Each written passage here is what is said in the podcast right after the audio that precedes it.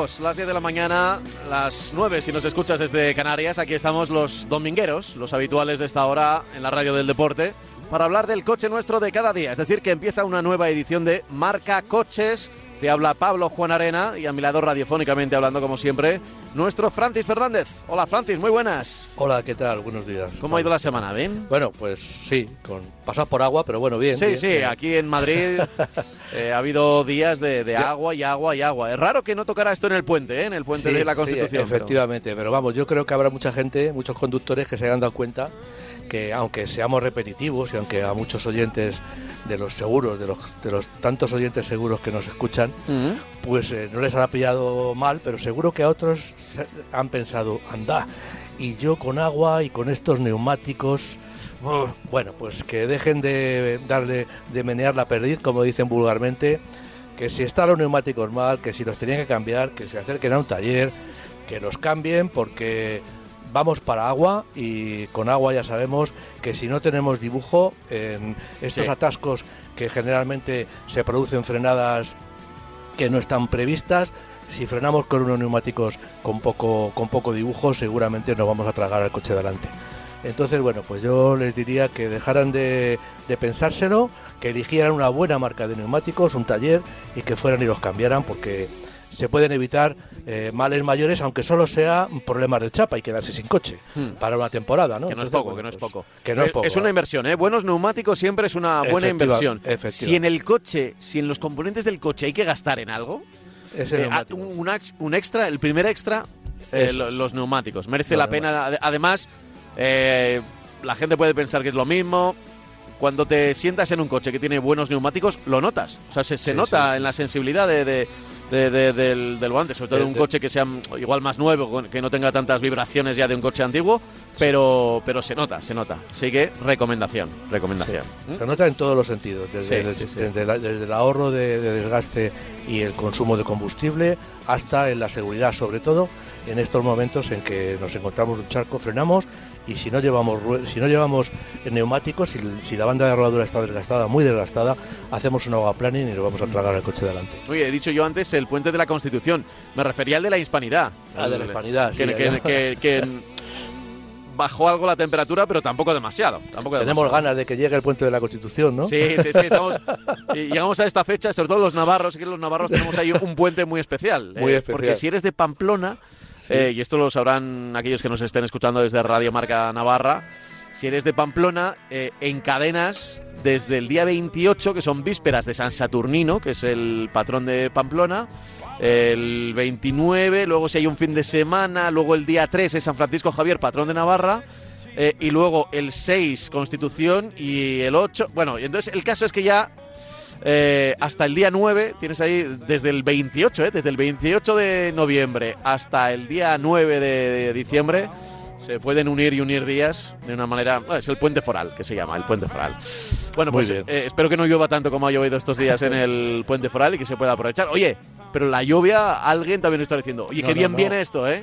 Que llevábamos una sequía, que llevábamos días Eh, sin llover, que llevábamos. Eso es, eso es. Yo, eh, y bueno, Nunca me oirás quejarme ahora mismo de, de la lluvia, De- de- en realidad de hecho, es estos, necesaria. estos días ha llovido más que aquel día que anunciaron que iba a haber un. ¿Te, te acuerdas la, la gran lluvia que, que Sí. iba a ser la, la filomena, Sí, en- pero de la lluvia, del agua? En Madrid, lo que pasa es que Sí, llovió en Madrid, fuera, claro, por desgracia, Madrid. pero en Madrid, Madrid, no, no llovió. Ha llovido Pero más en, en- mm, eh, que se entienda, en litros caídos eh, por metro cuadrado, pero repartidos en un día. Lo, lo que, Eh, lo que eso tenía es, aquello era es. que en muy pocas horas iban a caer muchísimos litros de agua. Por ¿no? lo menos hasta ahora está siendo, yo creo que buena lluvia. En Santiago me parece que ha habido alguna inundación, Sí. pero eh, yo creo que ha sido una buena lluvia, que es esta que cae, aunque fuerte, pero eh, muy muy desplazada en el tiempo y lógicamente no caen Se puede- 200 se puede evacuar, en una hora, efectiva, efectivamente. Bueno, vamos a entrar en nuestro, en, nuestro temario habitual de los domingos por la mañana, pero eh, voy, a, voy a recordar dos cosas. La primera, que esto no solo se escucha los domingos por la mañana.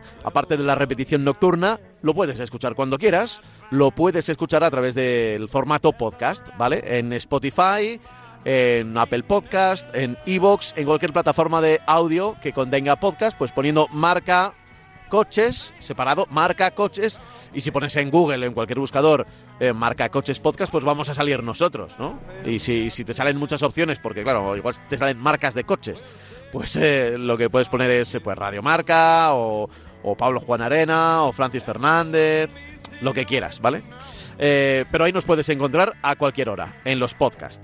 Y luego, por supuesto, tu participación a través del correo electrónico, que tengo que recordar que es marcacoches.radiomarca.com. Aquí es todo junto, ¿eh? marcacoches.radiomarca.com.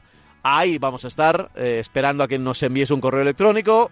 A veces son demasiados, damos salida a los que creemos no, los mejores o los peores, no, no tenemos esa clasificación, sino los que pueden ser más interesantes. Y atentos, eh, atentos al programa de hoy, que seguro que vamos a dar el nombre de dos marcas de las que tendremos consultas en el futuro. No digo nada, los habituales ya sabrán por dónde voy. Pero vamos a empezar hablando de baterías, ¿cómo no? De baterías de, de Toyota, ¿por qué? Pues sí, porque todo fabricante que se precie ahora mismo en la actualidad, o bien de una manera independiente o bien de una manera conjunta con otro proveedor, eh, hay fábricas de baterías tradicionales eh, que todos las conocemos, Panasonic, todos los que compramos baterías para, para autorradios o para tal, pues sabemos las marcas que hay, pues están, se están poniendo de acuerdo unas con otras, lógicamente, para desarrollar baterías. En este caso Toyota, como lo hace todo solo y tiene una, una enorme experiencia como coche, como coches electrificados, lleva muchísimos años aplicando baterías a sus vehículos, pues sigue investigando para mejorar todo lo que se refiere a los vehículos electrificados.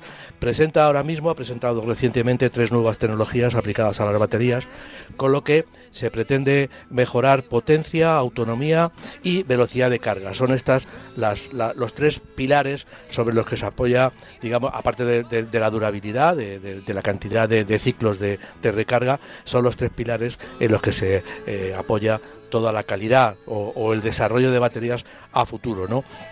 Eh, Toyota utiliza generalmente electrolitos, líquidos en sus baterías, eh, que es la tecnología que, más se aplica en, todo, en todo el, espectro de coches eh, electrificados. Las tres tecnologías que, ha desarrollado Toyota las ha denominado rendimiento, popularización, las ha puesto tres nombres, y alto y, y performance. Eh, son las tres, eh, los tres eh, pilares en los que se apoya este desarrollo. Tienen todo lo que hablemos tiene una relación directa en comparación con las baterías que actualmente lleva el BZ4X de ahora, el que se vende. Es decir, todo lo que hablemos de que aumenta la autonomía o disminuye el tiempo de recarga es con relación al tiempo de recarga, a la autonomía de las baterías eh, de, que actualmente lleva el B4ZX. Se van a implantar eh, eh, la, de, performance, rendimiento, se, se, van a importar a partir, se van a importar, perdón, se van a implantar a partir de 2026. Es una batería de iones de litio, que es actualmente lo más avanzado que podemos encontrar en, baterías. Llegará a los 800 kilómetros de autonomía. 800 kilómetros. 800 kilómetros de autonomía a partir del año que viene. Eh, con, perdón, a partir del 2026, yo ya estoy viviendo el año que viene, una, una autonomía que añade un 20% de reducción de costes, un 20% sobre las baterías del BZ4X. Además, eh, tiene, nos ofrecerá, nos permitirá recargarlo del, 80, del 10 al 80% en 20 minutos menos. Eso es bastante, porque generalmente del 10 al 80% se recargan las baterías entre 30 minutos y una hora. ¿no? Entonces, bueno, va a ser una, una, un avance importante y lo tenemos ya a la vuelta de la esquina. Después, la popularización, es decir, eh, eh, otro, otro desarrollo de esta tecnología con litio ferrofosfato, eh, van a ganar ofrecerán un 20% más de autonomía, un 40% más de reducción de, costes, es un poco esta es la tendencia principal que se aplica en esta denominada popularización. Cuando las baterías sean muy populares, pues lo que se busca es que sean económicas. Luego, el la recarga desde el 10 al 80% se va a hacer en 30 minutos eh, menos. Del 10 al 80% en 30 menos en total. En 30 minutos menos, con lo cual digamos que eh, uno de los problemas que tienen actualmente las baterías, que es pararte en un sitio y tener que estar esperando un tiempo demasiado prolongado en la mayoría de los casos, pues en este caso lo vamos a recortar en 30 eh, minutos. Y luego tenemos ya las últimas, las de esta, estas baterías van a llegar entre 2026 y 2027 a los coches de Toyota. Mm. Y luego las baterías de alto rendimiento, son también de ion de litio, se ha buscado pues los mejores componentes que tenemos y los que dan eh, mejores resultados en las baterías, va a tener un, eh, un 10% adicional de, en reducción de, costes eh, frente a las de alto, frente a las de rendimiento, esto es un 30% en, teoría. Y va a tardar 20 minutos menos de recarga, desde el 10 al 80%. la llegada se dilata un poco más en el tiempo. Eh, estas baterías también de alto rendimiento lo que van a tener también es una disminución importante del tamaño, porque van a proporcionar mayor densidad de carga con menos espacio de, los de ion litio, menos espacio, menos, menos eh, celdas, se va a conseguir una eh, recarga idéntica a las que actualmente tiene. Y son, ya he dicho, 20 minutos de, menos de recarga entre el 10 y el 80% y van a llegar, también estas nos las fían un poco más tarde, entre 2027 y 2028. Eh, con esto el resumen es que están como locas todas las fábricas de coches, están como locos todos los que tradicionalmente tenían se han dedicado a todo el tema de baterías, a fabricar, a fabricar baterías y a investigar sobre baterías. Y bueno, unos con otros, digamos que la ayuda de una industria tan potente desde el punto de vista de desarrollo y de investigación como es la industria del automóvil, pues se han juntado con estas empresas y lógicamente entre las dos están desarrollando baterías que se apliquen mucho mejor a los motores eh, eléctricos que se utilizan en el automóvil y también lógicamente para eh, eh, ocultarse, para eh, introducirse dentro de lo que es el espacio, generalmente ya sabemos todos que es el suelo del automóvil en el que se meten los, en el que se pone la, batería. Entonces, bueno, ya digo que unos con otros pues están ayudando y unos porque van a fabricar esas baterías y otros porque las van a comprar o las van a montar y bueno, yo creo que en los próximos tiempos, ahora estamos hablando de Toyota de una manera muy concreta, pero yo creo que todos los fabricantes, todos los, todos los fabricantes, de una manera u otra están inmersos en esta investigación para conseguir, lo dicho, que las baterías con igual de tamaño tengan la mayor, eh, o lo contrario, con, con, menor tamaño tengan eh, la, misma autonomía, es decir, la, autonomía es una de las eh, de los cuellos de botella que ahora mismo tienen la industria de las baterías y por tanto la industria del automóvil Después, que sean mucho más baratas, eh, que proporcionen más potencia con igualdad eh, de tamaño y también yo creo que es de momento y actualmente lo más importante, que independientemente de que la, infraestructura de recarga esté como esté, es el tiempo de recarga. El tiempo de recarga es lo que va a definir la posibilidad de, las, de los coches eléctricos, la, posibilidad de viajar. ¿Por qué? Porque es ahora mismo, ya digo, eh, el problema principal. Yo cuando viajo tengo que recargar, si tengo que recargar tengo eh, mucho tiempo, disminuyendo el tiempo de recarga eh, pues voy a poder llegar de una manera rápida o por lo menos menos lenta que antes. Voy a estar 20 minutos, media hora esperando a que se recarguen las baterías, con lo cual eso me va a dar, digamos, es un café prácticamente lo que normalmente hacemos al parar cuando hacemos un viaje largo. Entonces, bueno, pues todos esos parámetros, digamos, que se están investigando, se están moviendo para conseguir que las baterías sean mucho más eficaces y, por supuesto, que hagan al vehículo una herramienta, al vehículo eléctrico, una herramienta más útil o más completa de lo que es hasta ahora. Eh, es una de las, eh, de las grandes dificultades que ha tenido para el desarrollo o está teniendo en estos primeros años de implantación el coche eléctrico. Que es no solo la autonomía, sino la recarga. ¿Cuánto cuesta recargar? Puedes tener 2.000 kilómetros de autonomía, pero si te cuesta un día entero recargar, pues tampoco te va a servir de nada, porque cuando vayas a recargar vas a tener que estar un día parado. Entonces eh, se está jugando ahí con un equilibrio y cada vez se va acercando más, cada vez se va, yo entiendo que cada vez se va acercando más a, a cosas que son más factibles y utilizables por el gran público. Sí, además cuando se toca una cosa se está tocando otra. Eh, no nos va a sorprender, por ejemplo, que al mismo tiempo que estamos disminuyendo el tiempo de, recarga de las baterías, pues vamos a estar aumentando la autonomía. Eh, bueno, es, es, eh, yo creo que va todo todo en conjunto, todo va en conjunto y, y también el tamaño, también el peso de los coches. Es como si tuviéramos un coche térmico. Imagínate que consumiera un litro a los 100 kilómetros, pues no teníamos que tener un depósito de 40 o 45, 50 litros.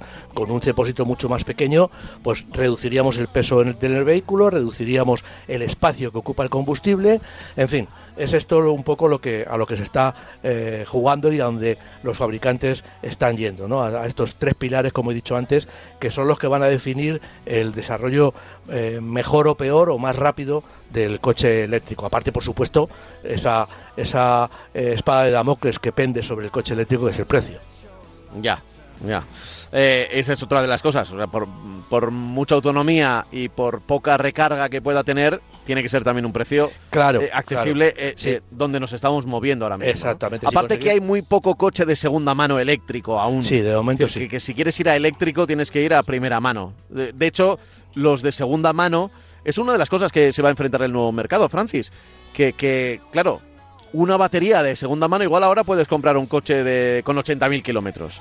Mm. Pero cuando vas a comprar un coche eléctrico con X kilómetros, también tendremos que saber el estado de las baterías, porque da igual el número de kilómetros que haya hecho, hay baterías que, se, que por lo que sea se han consumido antes, después, va a ser uno de los factores principales que cuando compras un coche nuevo entiendes que está al 100%, pero que cuando compras un coche de segunda mano, si es eléctrico, eh, habrá que fijarse, poner la lupa en eso también. Pues sí, lo mismo que ahora mismo, por ejemplo, hay que poner la lupa en el, en el motor térmico, que si el motor está bien, que si el motor está mal. Cuando hablamos de kilómetros también hablamos del motor térmico. Entonces, bueno, yo creo que va a ser un poco lo mismo. Nos van a tener que dar un certificado en el que nos aseguren, cuando compramos un coche de segunda mano, evidentemente, pues que las baterías todavía tienen, se están recargando y cuando, cuando tú recargas una batería, que yo creo que es algo, algo que se puede medir de una manera muy sencilla, pues eh, cuando recargamos, pues la, la, batería adquiere el 50, el 60, el 70, el 80% de la recarga y eso va a definir un poco la calidad de ese vehículo usado. Antes era el motor térmico, que ah, el motor térmico tiene poca, tiene pocos kilómetros, ah, podías medir la compresión, podías medir una serie de parámetros en el motor, la potencia también, y entonces sabías que el motor estaba bien y que te iba a durar bastante tiempo. Entonces ahora mismo pasa un poco lo mismo con, lo, con el coche eléctrico cuando se venda de segunda mano, pues lógicamente habrá que comprobar que esa batería no, la tengamos que cambiar en, dos días porque es, evidentemente va a ser el elemento más costoso del automóvil que compremos de segunda mano o que compramos nuevo. Ya.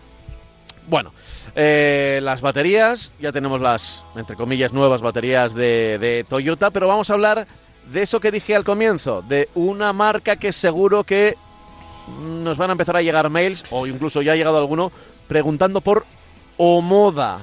igual, eh, seguro que hay mucha gente que es la primera vez que lo escucha. Omoda. Pues, no me extraña. Eh, Omoda 5, estamos para hablar ya del, modelo. Eh, es un sub para no modificar un poco la tendencia de, en la que se mueven el 90% de los, de los fabricantes y también el 90% de los fabricantes chinos que están llegando a Europa, a la Unión Europea.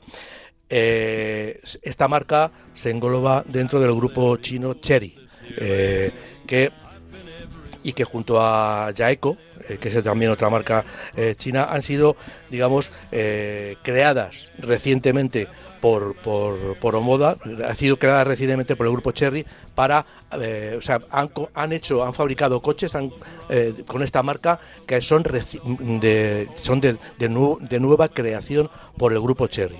Omoda ha sido la elegida, la marca Omoda dentro del grupo Cherry ha sido la elegida. Estamos hablando de un, eh, quiero explicarme, eh, como si hablamos de SEAT y Volkswagen y o Skoda. Todas pertenecen a un grupo, pero en este caso la circunstancia es que tanto eh, Jaeco, no sé cómo se pronuncia, con J-A-E-C-C-O, eh, y Omoda han sido marcas nuevas que, que han sido creadas para la exportación a Europa y al resto del mundo por el grupo Cherry. Entonces, la Omoda ha sido la elegida para llegar en primer, en primer lugar y desembarcar en España. Y lo hace con este modelo 5 que denominan. La verdad es que no tienen mucha, mucha imaginación a la hora de poner, de poner eh, los números. Le ponen un 5 y ya está. Evidentemente 5 significa quizá, eh, sin adelantarme mucho, que está en el centro de una gama que se ampliará por arriba con números que crecerán y se ampliará por abajo con números que decrecerán. ¿no? Es un vehículo, ya he dicho, de corte sub, como no podía ser de otra manera, con 4,44 metros de longitud, 1,83 metros de anchura y unos 58 metros de altura. Está un poquito por encima de, vamos, un poquito por encima, un segmento por encima de lo que podríamos denominar como eh, eh, vehículos subcompactos. ¿no? Eh, su interior destaca por su estilo. Todos los coches, todos los coches tienen un, estilo minimalista en el salpicadero, donde lo que, lo que se hace ahora y lo que, lo que es de moda en, estos, en estos momentos es poner las, todas las pantallas de, de, información, tanto de, de, infoentretenimiento en el centro como la de instrumentación frente al, al, conductor, ponerlas de forma flotante. Tienes una, tienes una plataforma y luego tienes como si fuera un televisor, tienes dos, dos una, eh, zona de pantallas que van flotantes, ya digo, como si fueran el, monitor de un de ordenador, ¿no? su plataforma, por curiosidad para la gente que, le gusta todas, llegar a todos los eh, las intríngulis de, los modelos, se denomina T1X y ha, desarrollado, y ha sido desarrollada junto a Land Rover y Quoros. Eh, y se utilizará, por supuesto, en otros modelos de la marca y en otras y en otros modelos de otras marcas del grupo Cherry.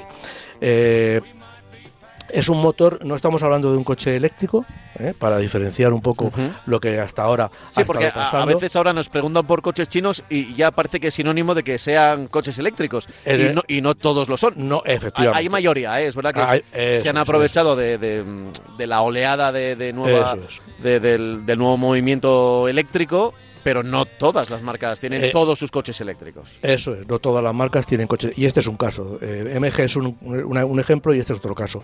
Es, lleva un motor térmico sobrealimentado de 1,6 litros que proporciona 197 caballos. Eh, y el precio es de 34.995 euros sin ayudas.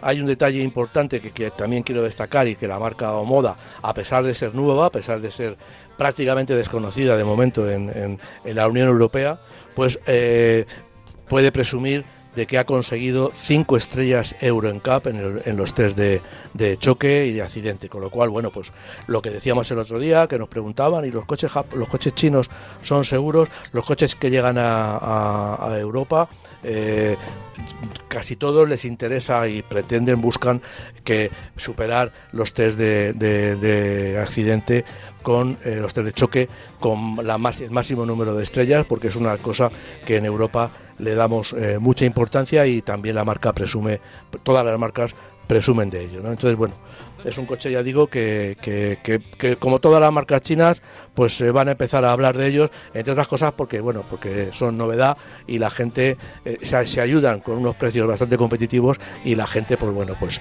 pues eh, a, todos estos aspectos pues le da, le da mucha importancia. Pues sí, eh, esta marca, eh, claro, la gente dirá, vale, pero ¿cómo compró esto? ¿Tienen un concesionario, una página web? Casi siempre es la página web y ahí eh, tienen diferentes opciones. A veces incluso comprarlo desde la misma página web. Sí, bueno. Como es el caso de Tesla, igual es el caso más extremo. Efectivamente, sí, pero sí, si, si lo queremos, si lo queremos ver, pues yo creo que va, yo creo que, vamos, me estoy metiendo ahora mismo en, el ordenador, pero vamos, yo creo que, que pone aquí tengo Omoda Burgos, que es lo primero que me aparece, y es una es un concesionario de, de, Omoda eh, en Burgos. Supongo que, que, si nos metemos en omoda.es, pues lógicamente sacaremos sacaremos toda la información de, de, esta marca. Aquí estoy viendo que solicita una prueba, descubre, descubre el Omoda 5, es decir, todo está ya preparado lógicamente, como no puede ser de otra manera, para que el, el interesado pueda recurrir a internet y encontrar toda la información, toda la información disponible, aparte de que eh, se entere y vea dónde está el concesionario más cercano y pueda ir a tocar y a ver el coche que siempre yo entiendo que siempre es muy muy recomendable. Es lo primero vamos lo primero lo segundo que se debe hacer primero informarse y luego ir al concesionario a tocar el coche y a verlo de primera mano porque eso entiendo yo que a mí me, me resulta imprescindible ver el coche y tocarlo para hacerme una idea independientemente de la prueba que también pero eh, para hacerme una idea de lo que es el coche donde está situado, de si va, de si se acerca a mis gustos o a mis necesidades, en fin, todo aquello. Pues sí, pues sí. En fin, eh, vamos a hablar de una. Eh, bueno, incluso voy a ir mirando correos electrónicos que nos han llegado, pero antes tenemos que hablar del X2 de, de BMW, una marca mucho más cercana y conocida. y mucho más conocida, efectivamente, una marca que está teniendo en la actualidad pues una, una buena, eh, digamos, eh, introducción de nuevos modelos. La verdad es que si hace un poco de tiempo nos parecía Mercedes que estaba haciendo un esfuerzo enorme por acoplarse a los tiempos que, que, estamos viviendo a nivel de electrificación y a nivel de, recambios en la gama, pues BMW también lo está haciendo de una manera, eh, si no similar, muy parecida. ¿no? Es una marca que está teniendo mucho recorrido, que ahora la gama es mucho más amplia que la que tenía hace cinco años, entre otras cosas por el tema de la electrificación, pero también por esa necesidad de acoplarse a ese aumento de vehículos disponibles, sobre todo cuando estamos hablando de marcas que tienen que tener una gama de turismos convencionales muy concreta y también y han ampliado con una gama sub que supera incluso a la de turismos convencionales y que eh, está representando para ellos y para todos los fabricantes una importante fuente de, ventas y de comercialización.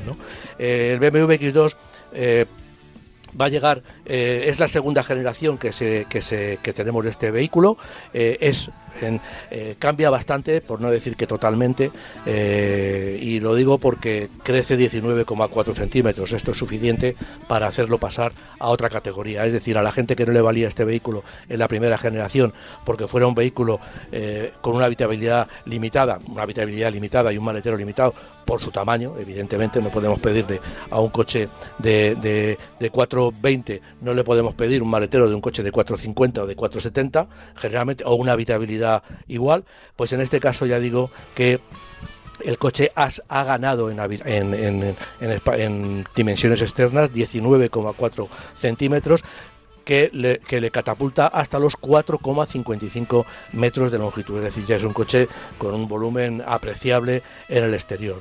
Es, mucho, es más ancho, 2,1 centímetros, y más alto, 6,4.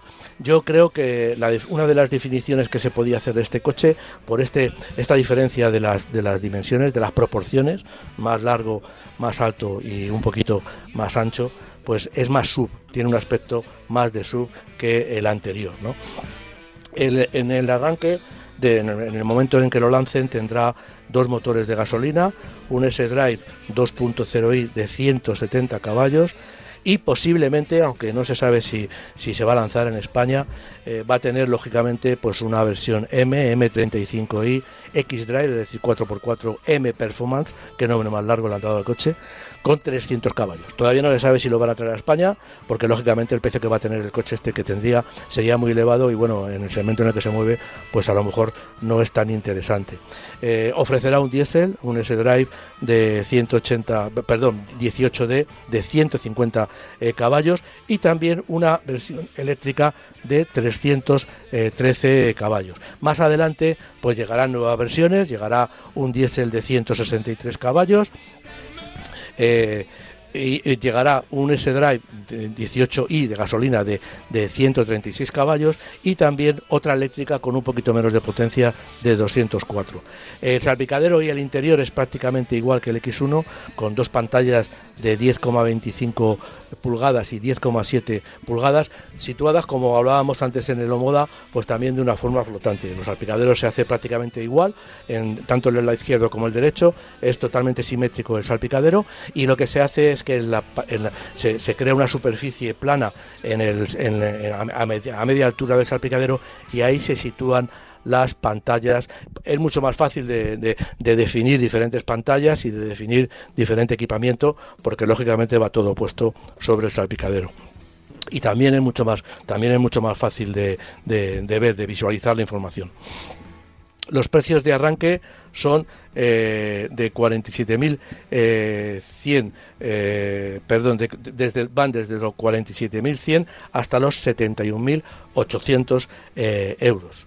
ya vemos que no es un coche, evidentemente, no es un coche barato, eh, estamos hablando de, los, de los modelos que del modelo básico que es el, de momento el que se va a vender que es el, el S-Drive 2.0i de 170 caballos que cuesta 47.100 euros.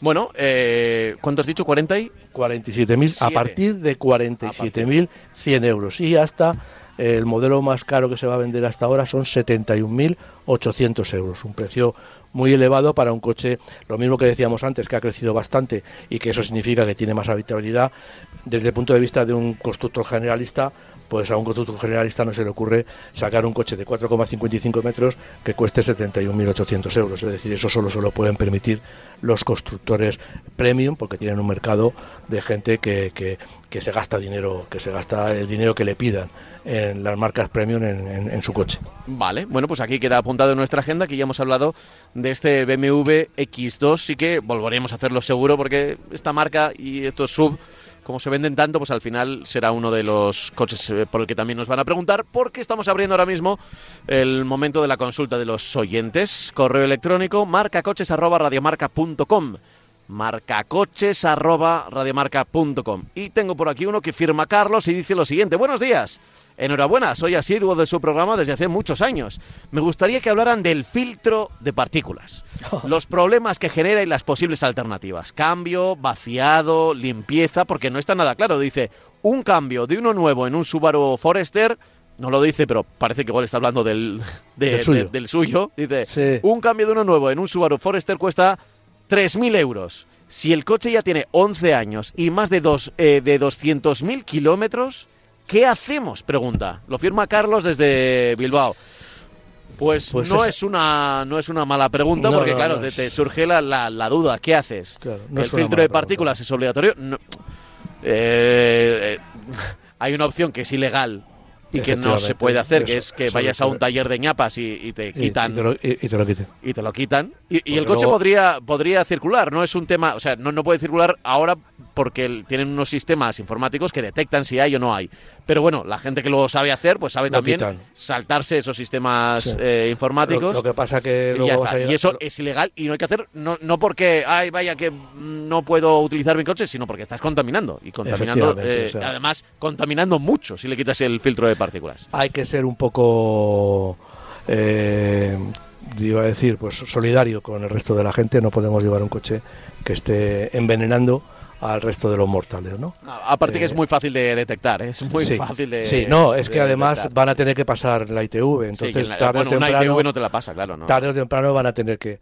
Bueno, el, el filtro de partículas es como todo, pues eh, tenemos que, llevarlo al taller, yo no sé si los filtros de partículas en los sesos de mantenimiento te los, te los limpian, te los, te los, te los hacen durar más tiempo, pero, cuando, pero pasa lo mismo que con los circuitos de AdBlue, cuando aquello se rompe pues lo tenemos que cambiar. Eh, eh, no sabía que era, vamos, no sabía eh, que era tan tan caro en un Subaru el, filtro de partículas. Lógicamente, por eso digo muchas veces cuando hablamos y la gente me dice, jolín, pero si es que los coches ahora mismo con 100.000, con 120.000, con 130.000 kilómetros están prácticamente nuevos. Bueno, están prácticamente nuevos, salvo algunos detalles como puede ser estos que te pueden dar un mal, un mal, te vas a comprar un coche usado, como muchas veces nos, nos, nos consultan los oyentes, y te encuentras con que sí, el motor va muy bien, pero hay un elemento, por ejemplo, el AdBlue, el, sistema de AdBlue, que peta, y el sistema de AdBlue pues te va a costar 2.500, 3.000 euros el cambiarlo. Con lo cual nos hemos ahorrado por un lado porque hemos comprado un coche más barato, porque tiene muchos kilómetros, pero luego al final nos va a costar más caro porque tenemos que cambiar una cosa que en teoría, que en la práctica, pues con el tiempo y con los kilómetros, pues se va a estropear con el funcionamiento del motor. Bueno, es un tema así. El, eh, eso es, por eso muchas veces hablamos tanto de los kilómetros que, compra, cuando compramos un coche de segunda mano, eh, como de eh, comprar un coche premium barato. Eh, todo lo que yo digo es que al final nos puede salir más caro el collar que el perro. Entonces, por eso digo yo que, bueno, eh, eh, tenemos que tener en cuenta todos estos puntos a la hora de decidirnos por un coche usado, de los que se están vendiendo muchísimos en estos momentos en el mercado, y saber que nos puede pasar esto, nos puede pasar que un filtro de partículas se obture y que tengan que, que, que quitárnoslo, intentar limpiarlo y quitárnoslo, que cambiarlo, que la válvula GR también, como la famosa válvula GR, pues también se, se, colmate y, y tengan que, que tra- trabajar en ella o sustituirla, que los filtros de AdBlue, que, eh, que hará todos los vehículos diésel por obligación, no hace falta que sean, ni por supuesto, Euro 7, mejor que menos mal que está retrasado, sino Euro 6, pues eh, para cumplir Euro 6, pues también pueden fallar. Y de hecho, fabricantes, yo sé que hay fabricantes que están dando problemas los filtros de los, los, los sistemas de AdBlue y que además no te venden las piezas separadas del sistema, que es como fuera un depósito de combustible grande, ¿no? Eh, te venden el- todo el conjunto completo, con lo cual el, el importe de la pieza es mucho más elevada. Bueno, eso es lo que tenemos que tener a la hora de cambiar. Yo le diría que si el coche es suyo, si ese Subaru Forester es suyo, si lo ha hecho muchos kilómetros, si lo ha cu- 200.000 nos dice, y si lo ha cuidado, pues a lo mejor si ve el mercado en función de cómo esté su coche, pues le va a merecer la pena cambiarlo. Yo desde luego no le diré nunca, ni, ni se lo vamos, que lo de, lo de, lo de eliminarlo me parece un, un iba a decir un No, de hecho, no, el- no se debe hacer, Lo- no se puede hacer. lo he dicho yo porque alguna vez Sí, nos lo han sí, preguntado, sí, pero en, no, no, en el mail no lo da ni como opción. No, sí, bueno, sí, pero yo sé que va a llegar al taller y le van a decir, oye, que si esto te cuesta 3.000, por 200 te, hago una ñapa y te lo soluciono. ¿Sabes lo que te quiero decir? Ya, que es que está pasando. Mm. Pero yo no, yo no se lo recomiendo. Y más que nada porque va a tener un coche perfecto para pasar la ITV, va a ser un coche eh, en toda regla eh, perfecto para moverse. Entonces, bueno, pues y no va a estar con el miedo de que, porque tarde o temprano, pues yo entiendo que lo harán, el, el meterte el tubito en carretera y decirte, oiga, este coche no puede circular y te lo paren, ¿no? Bueno, yo lo que sí le diría es que en función de lo que, claro, tampoco me he metido en su bolsillo y en su cartera, pero me parece que un Forester no dice la edad, ¿no? No dice el año ni nada. Yo dice un Forester habla en general de un No, no, no. Forester. Si es un coche relativamente reciente con pocos años, porque le hace muchos kilómetros, pues seguramente le va a merecer la pena invertir en mantenimiento, porque esto no deja de ser mantenimiento y los coches cada vez tienen más mantenimiento y el mantenimiento es más caro, todos desde el coche más barato hasta el coche más caro. Lo que pasa es que la diferencia de, si comparamos piezas de unos y piezas de otros, la diferencia es abismal. Pero todos los coches actualmente, y sobre todo por temas, bueno, iba a decir sobre todo, yo digo que en, el 99% de los casos el mantenimiento es mucho más caro porque tiene muchos más sistemas anticontaminación. Los el motor es el mismo, el funcionamiento del motor es el mismo, pero todo lo que rodea al motor, todos los elementos que, han- que se han colocado para que el, para que el motor emita menos, menos partículas o menos eh, CO2, gast- gastando menos combustible, lo que sea, eh, todo eso es, nos lleva a un mantenimiento mucho más caro y también muchas más posibilidades a todos de que esto se estropee y que nos den un disgusto. Hmm. Pero tenemos que hacernos esa idea, o sea, por eso muchas veces cuando compramos un coche, pues tenemos que pensar en eso, tenemos que pensar, vamos, me voy a meter en este coche que es altísimo de gama, que tiene todo esto, todo esto, todo esto, todo esto, y como decía un compañero mío, todo lo que funciona puede dejar de hacerlo, y eso es dinero. Entonces, por eso digo yo que muchas veces hay que tener muy clara la compra que vamos a hacer y luego apechugar con lo que nos digan, pensar, cuidar mucho el coche y apechugar con lo que nos digan en el taller, porque, bueno, si queremos seguir funcionando con ese coche, pues tendremos que hacerlo. Eso es, eso es. Mira, eh, tengo otro correo electrónico por aquí que pregunta por un sub, ¿eh? Fíjate qué raro. Es que raro, Dice, hola, eh, soy Roque, tengo un Tucson de 2018 y ahora ya me resulta demasiado grande y muy alto para acceder.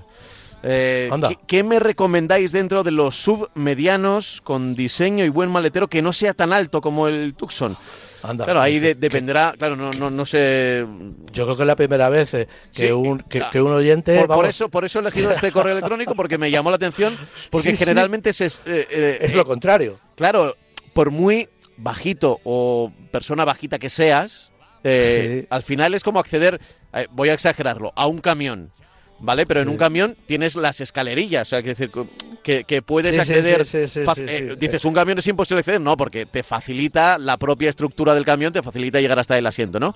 Y, y en los subgrandes, es verdad que, que, vale, sí, están más altos, pero pero puedes apoyar el pie de alguna forma en, el, en lo que sería el estribo del caballo, el, el estribo de la Sí, puerta. sí, ¿no? sí, sí, sí, sí, sí. Y, y no, en este caso no, no, no claro, no, no envía una foto del coche, tampoco una- eh, nos envía una foto suya para saber si, cuáles son las características físicas de nuestro, nuestro oyente, pero el caso es que él lo pasa mal y que quiere cambiarlo por un eh, sub eh, de tamaño mediano o, o pequeño. Yo creo que dice más mediano. Eh, está en un Tucson. ¿Qué le podemos, Hombre, qué le podemos eh, recomendar? si está en un Tucson se podría ir a, a- a- dentro de la gama pues a, a un, a un coche estoy abriendo a un, a un coche más pequeño dentro de la dentro de la dentro de la gama Eh, bueno estoy hablando aquí por ejemplo Tucson y Hyundai la verdad es que tiene solamente el Kona que es un sub también más pequeño eh, bueno, eh, no es tan alto evidentemente como el como el como el Tucson. Eh, eh, estamos hablando del Tucson de antigua generación. El nuevo no sé si es igual de alto o no. A lo mejor, pues eh, lo que tenía que hacer era, pues lo, de- lo que le he dicho un poco al oyente anterior, pasarse por el concesionario que que se sube en un Kona, que es la versión inferior. Eh, le puedo hablar de muchos eh, sub, pero el mercado está lleno eh, de, de- sub. Estoy hablando de, sub, vamos a ver, te voy a dar de, de 420, que sería el tamaño inferior, la, categoría inferior a la del, a la del Tucson. Entonces, bueno, pues que vaya al concesionario Hyundai si, si está satisfecho con su coche, pero solamente lo que, le, lo que no le gusta o lo que le impide estar cómodo es bajarse, subirse al coche porque es muy alto.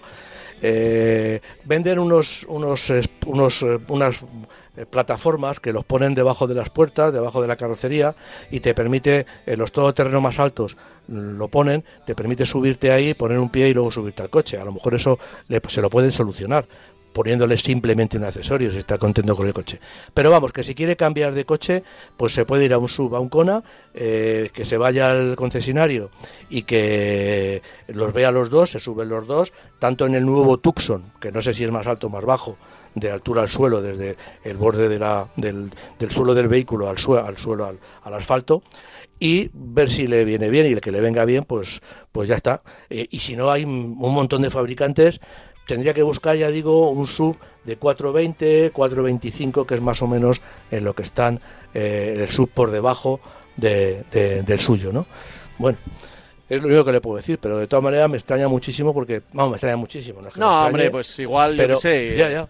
Eh, eh, Pero a, veces ocurre, a veces Sí, ocurre. sí, pero Eh, yo y, y- y- y cada uno, oye, cada uno se siente como, como pues como Esa- se siente. ¿no? No, lo podemos decir. bueno, también, aunque yo sé, yo entiendo que si, aunque si el, si el Tucson le parece muy alto, el irse a un turismo convencional tampoco, yo entiendo que tampoco le va a solucionar el problema, porque vamos a pasar de, de Claro, el- muy alto a muy bajo. Claro, él, él quiere una cosa intermedia. Intermedia, pues Sí, entiendo que el sí. mercado de el mercado de subintermedios tiene todos los que quiera, tiene un montón de De hecho, casi todos son intermedios. y- casi y- todos son intermedios. Y el problema que tiene lo puede solucionar de una manera tan sencilla como acercarse al concesionario y probarlo. Eso sí que lo puede probar sin ningún tipo de problema. La altura que tiene desde el suelo al Sí, asfalto sin necesidad de, sin necesidad de hacer de demasiado ni nada por eso es eso es entonces bueno pues que elija un sub mm, pequeño de los que el mercado está lleno y se acerque y lo pruebe Voy a leer un último correo. eh, Muy bien. Es un poco largo, ¿vale? Vamos, Eh, vamos pero bueno, lo, lo leo, lo leo rápido porque creo que es de, de lectura fácil.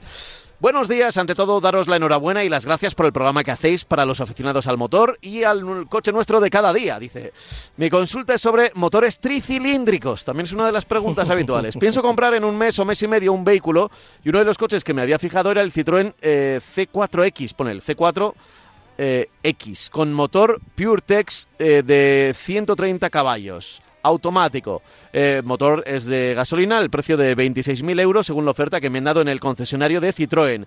Yo suelo hacer unos 13.000 kilómetros anuales, casi todos por autovía o carretera, en ciudad muy, muy poco, casi nada, y la mayoría viajando yo solo y a diario al trabajo, salvo que salga alguna vez con la familia, que sería con mi mujer e hijo, y hacer un viaje o dos al año por lo que me he decidido por gasolina, ya que considero que no me compensa pagar el sobrecoste del motor diésel, eh, 28.900 euros, que serían pues casi 3.000 euros más, con un consumo de 4.8 a los 100, el gasolina homóloga 5.7 y ha hecho el cálculo que ahorraría 1.77 euros cada 100 kilómetros y que para rentabilizar los 3.000 euros de sobrecoste pues tendría que hacer 164.000 kilómetros. ¿no? Y lo tiene bastante... Ya, bastante estudiado. Sí, lo ha estudiado bastante. Y en efecto, eh, 13.000 kilómetros la gasolina eh, puede estar bien. Es verdad que dice carretera y autovía, lo cual ahí puede entrar la duda con el diésel, porque es verdad que para tiradas largas de, conducción eh, puede favorecer, pero claro, al final del año no llega a esa frontera de 20.000, que siempre históricamente ha sido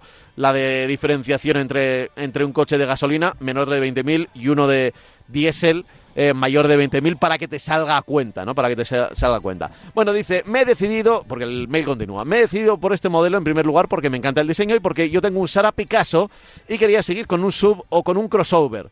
Em, por comodidad a subirme y bajarme. Fíjate, que uno ya tiene una edad y un peso. Además de por el precio, que creo que está muy bien. El interior también nos ha encantado porque es muy cómodo y espacioso. ¿Qué os parece este coche? Y lo que más dudas me genera, ¿qué os parece el motor tricilíndrico? Porque lo del cambio automático nunca lo he tenido, pero supongo que será acostumbrarse y según habéis comentado varias veces, es mejor que el cambio manual.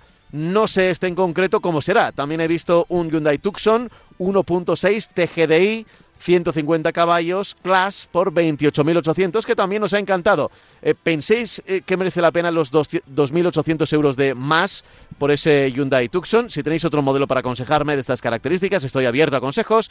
Perdonad por el mensaje tan largo, gracias por anticipado. Lo firma Antonio. A ver qué le decimos a Antonio. Primero, para empezar, lo de, lo de gasolina diésel con 13.000 kilómetros al año, ¿no? Ya, lo de la gasolina diésel, mientras tú hablabas, estaba mirando en la, en la gama. Evidentemente, yo primero le diría al oyente que no nos dice la potencia. El C4X. 130 caballos, dice. Vale, perfecto. ya, nos, ya, nos, ha quitado una duda.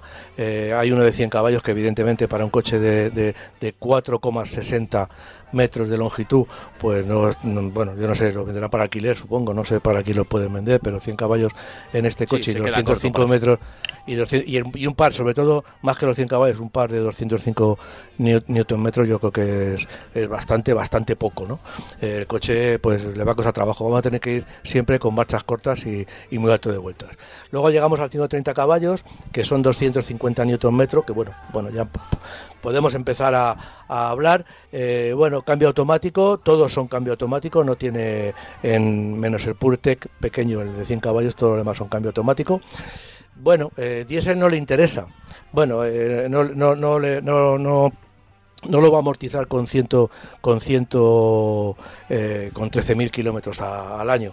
Lo que sí es verdad es que este motor diésel pues eh, le va a dar 300 newton metros con 50 newton metros más que el anterior que el de gasolina con la misma potencia y eso sí lo va a notar bastante en el, en el funcionamiento, en el comportamiento del coche. Eh, hombre, yo ahora mismo recomendar un motor diésel y decir que, que, un coche de esa envergadura, un coche de ese peso, eh, 50 Nm de par son eh, puede ser la diferencia entre llevar un coche eh, que en, ciudad, cuando arrancamos y tal, pues eh, nos cuesta un poco de trabajo, aunque el cambio automático va a subsanar en parte eso ese problema, pero podemos hablar de consumos muy elevados, muy altos en ciudad. Y, y, llevar, lo he dicho, la misma potencia con un consumo de 4,9 y hay una diferencia de 0,8 litros homologados, que luego en, en la realidad yo entiendo que eh, el de gasolina va a irse bastante arriba. Eh, son, es un motor tricilíndrico, evidentemente, el de 130 caballos, el diésel no, el diésel es un cuatro cilindros. Pues eh, la verdad es que yo he estado mirando las características técnicas, ya digo, mientras hablabas, y bueno, ¿qué quieres que te diga? Yo la verdad es que es un 1500 diésel, estaría con un problema gordo. Eh, yo intent, fíjate lo que te voy a decir, yo intentaría eh, ir al concesionario y a ver si me iguala. Aquí yo tengo los, los precios que supongo que no serán los reales, reales, reales, y tenemos que un, un C4X, la versión Plus, que es la más económica, eh, tiene 26.915 euros, el de gasolina, y 28.405 euros el diésel. Con todo, con la caja de cambio de 8 marchas, todo igual. Eh, con eso, esa diferencia de consumos y sobre todo esa diferencia en el par motor, que es una diferencia digamos, inherente a que estamos utilizando un motor diésel. No es que el motor de gasolina de poco par, da el par que tiene que dar, pero como son tres cilindros, es muy poca cilindrada, y pues, pues eso, pues da el par que, que puede dar, que puede suministrar, independientemente de que a base del régimen de giro, de vueltas, pues podamos llegar también a los 131 caballos. Yo resumiendo y para no liarnos, lo diría que fuera el concesionario, que mm, a ver si puede limar eh, esa diferencia de precio entre el diésel y gasolina y aunque haya algún oyente o algún que me vaya me esté pensando que estoy diciendo una herejía yo le diría que el motor diésel para mí si consigue eliminar para mí no tendría duda para mí me iría el motor diésel sin duda. Pero él a lo mejor pues tiene sus reticencias que me parece lógico entonces lo que tiene que hacer entiendo yo eh, una reticencia económica, porque está haciendo muchos cálculos para decir cuánto amortiza la diferencia de precios, yo me iría al concesionario y diría, oye, mira, ¿qué descuento me, me vas a hacer en el diésel? Eh, hay que decir que no creo que vendan muchos diésel. En relación a la gasolina, todo lo que disminuya el precio, la diferencia de precio, pues va a ser tiempo de amortización y va a ser también, digamos, ventaja. Pero, entonces, eh, gasolina o, diésel en este caso, que ya yo le diría, casi siempre autovía, carretera, muy poca ciudad, pero 13.000 kilómetros, que son 1.000 kilómetros al, al mes que es prácticamente, bueno, es muy poquito, son unos cuantos kilómetros al día. Ya, es muy poco, pero sí, yo le diría que... 15, kilómetros de ida y 15 de vuelta. a, la hora de arrancar, de adelantar y de tal, yo le diría que si la diferencia de precio no es tan grande, el concesionario le hace una rebaja. ¿Y el, ¿y el Tucson, que, es, motor eh, de GDI? Porque también es, sí, el directamente. evidentemente, el Tucson se podría... No, no, este, el, Tucson se podría ir, también gasolina, pero el Tucson tendría también un problema de consumos. Hay, es que hay que verlo todo, hay que ver, dice, bueno, me lo estoy ahorrando, es que él se está, él se está fiando de los consumos homologados. Y ya sabemos que aunque son más reales, los consumos homologados, luego en ciudad no son tan, no son tan reales. Eh, y el gasolina se dispara, mientras que el diésel mantiene más eh, constante. Con lo cual yo le diría, repito, vete a, si, quiere el Tucson, el Tucson, pero también los consumos van a ser más altos. Vete, consigue, si te gusta el 4X, el C4X, vete al concesionario, a ver si te puede hacer un precio especial para la versión diésel y te llevas una versión diésel que, insisto, que los concesionarios no creo que vendan mucho en la actualidad. Y sobre todo, cuando vaya en carretera también va a notar mejoras en, el, en la aceleración, que yo creo que es un elemento de seguridad importante. Muy bien, muy bien. Bueno, pues eh, eh, el, consejo eh, de, Francis en este caso concreto que nos planteaba nuestro, nuestro oyente y para ese uso concreto, que por eso el, mail era largo, pero nos daba muchos detalles. Sí, sí, sí, pero ya digo que es que 300 Nm en un coche diésel, la diferencia es muy importante frente a los 250 Nm que da porque al final digamos que la potencia es lo de menos la potencia se consigue a base de, régimen de giro entonces bueno pues ya digo el que te dé potencia abajo el diésel lo va a notar y sobre todo el cambio de marchas va a poder ir aunque sea automático va a poder ir en marchas más largas y eso va a redundar en un consumo más bajo también Bueno, pues ya lo sabe nuestro oyente, eh, nuestra, nuestra apuesta. Eh, Antonio, gracias por estar ahí al otro lado, gracias por mandar un correo electrónico.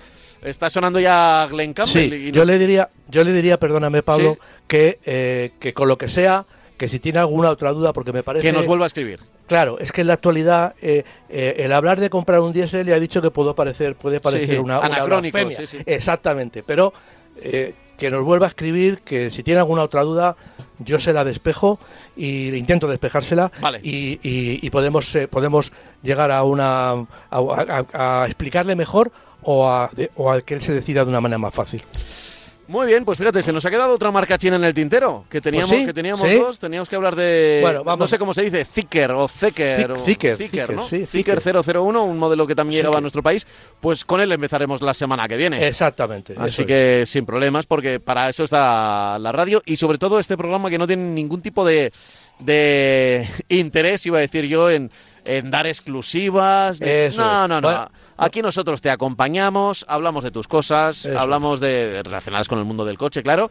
Pero bueno, y poco a poco vamos contando la, actualidad y no tenemos ninguna prisa por contarla una semana antes o si hay que contarla una semana después, pues eh, la contamos. Pero así la contamos bien, así empezamos con esta otra marca china la semana que viene y, y le, le damos su tiempo merecido porque hay que mirarlas con lupa. No para mal, ¿eh? casi todas están pasando el, el examen. Así que será la semana que viene. Francis, como siempre, un auténtico placer compartir este ratito de radio o de podcast contigo. Seguimos hablando y ojo con los neumáticos y el Eso, agua. cuidado con los neumáticos. Es la mejor inversión. Empezábamos el programa así, diciéndolo, ya sea verano, otoño, invierno, primavera. Cuando haya que cambiar, no rates en los neumáticos. Ratea en otra es, cosa, pero neumáticos. eso es, eso Francis, hasta la semana Venga, que viene. Hasta luego, hasta luego. Chao, chao.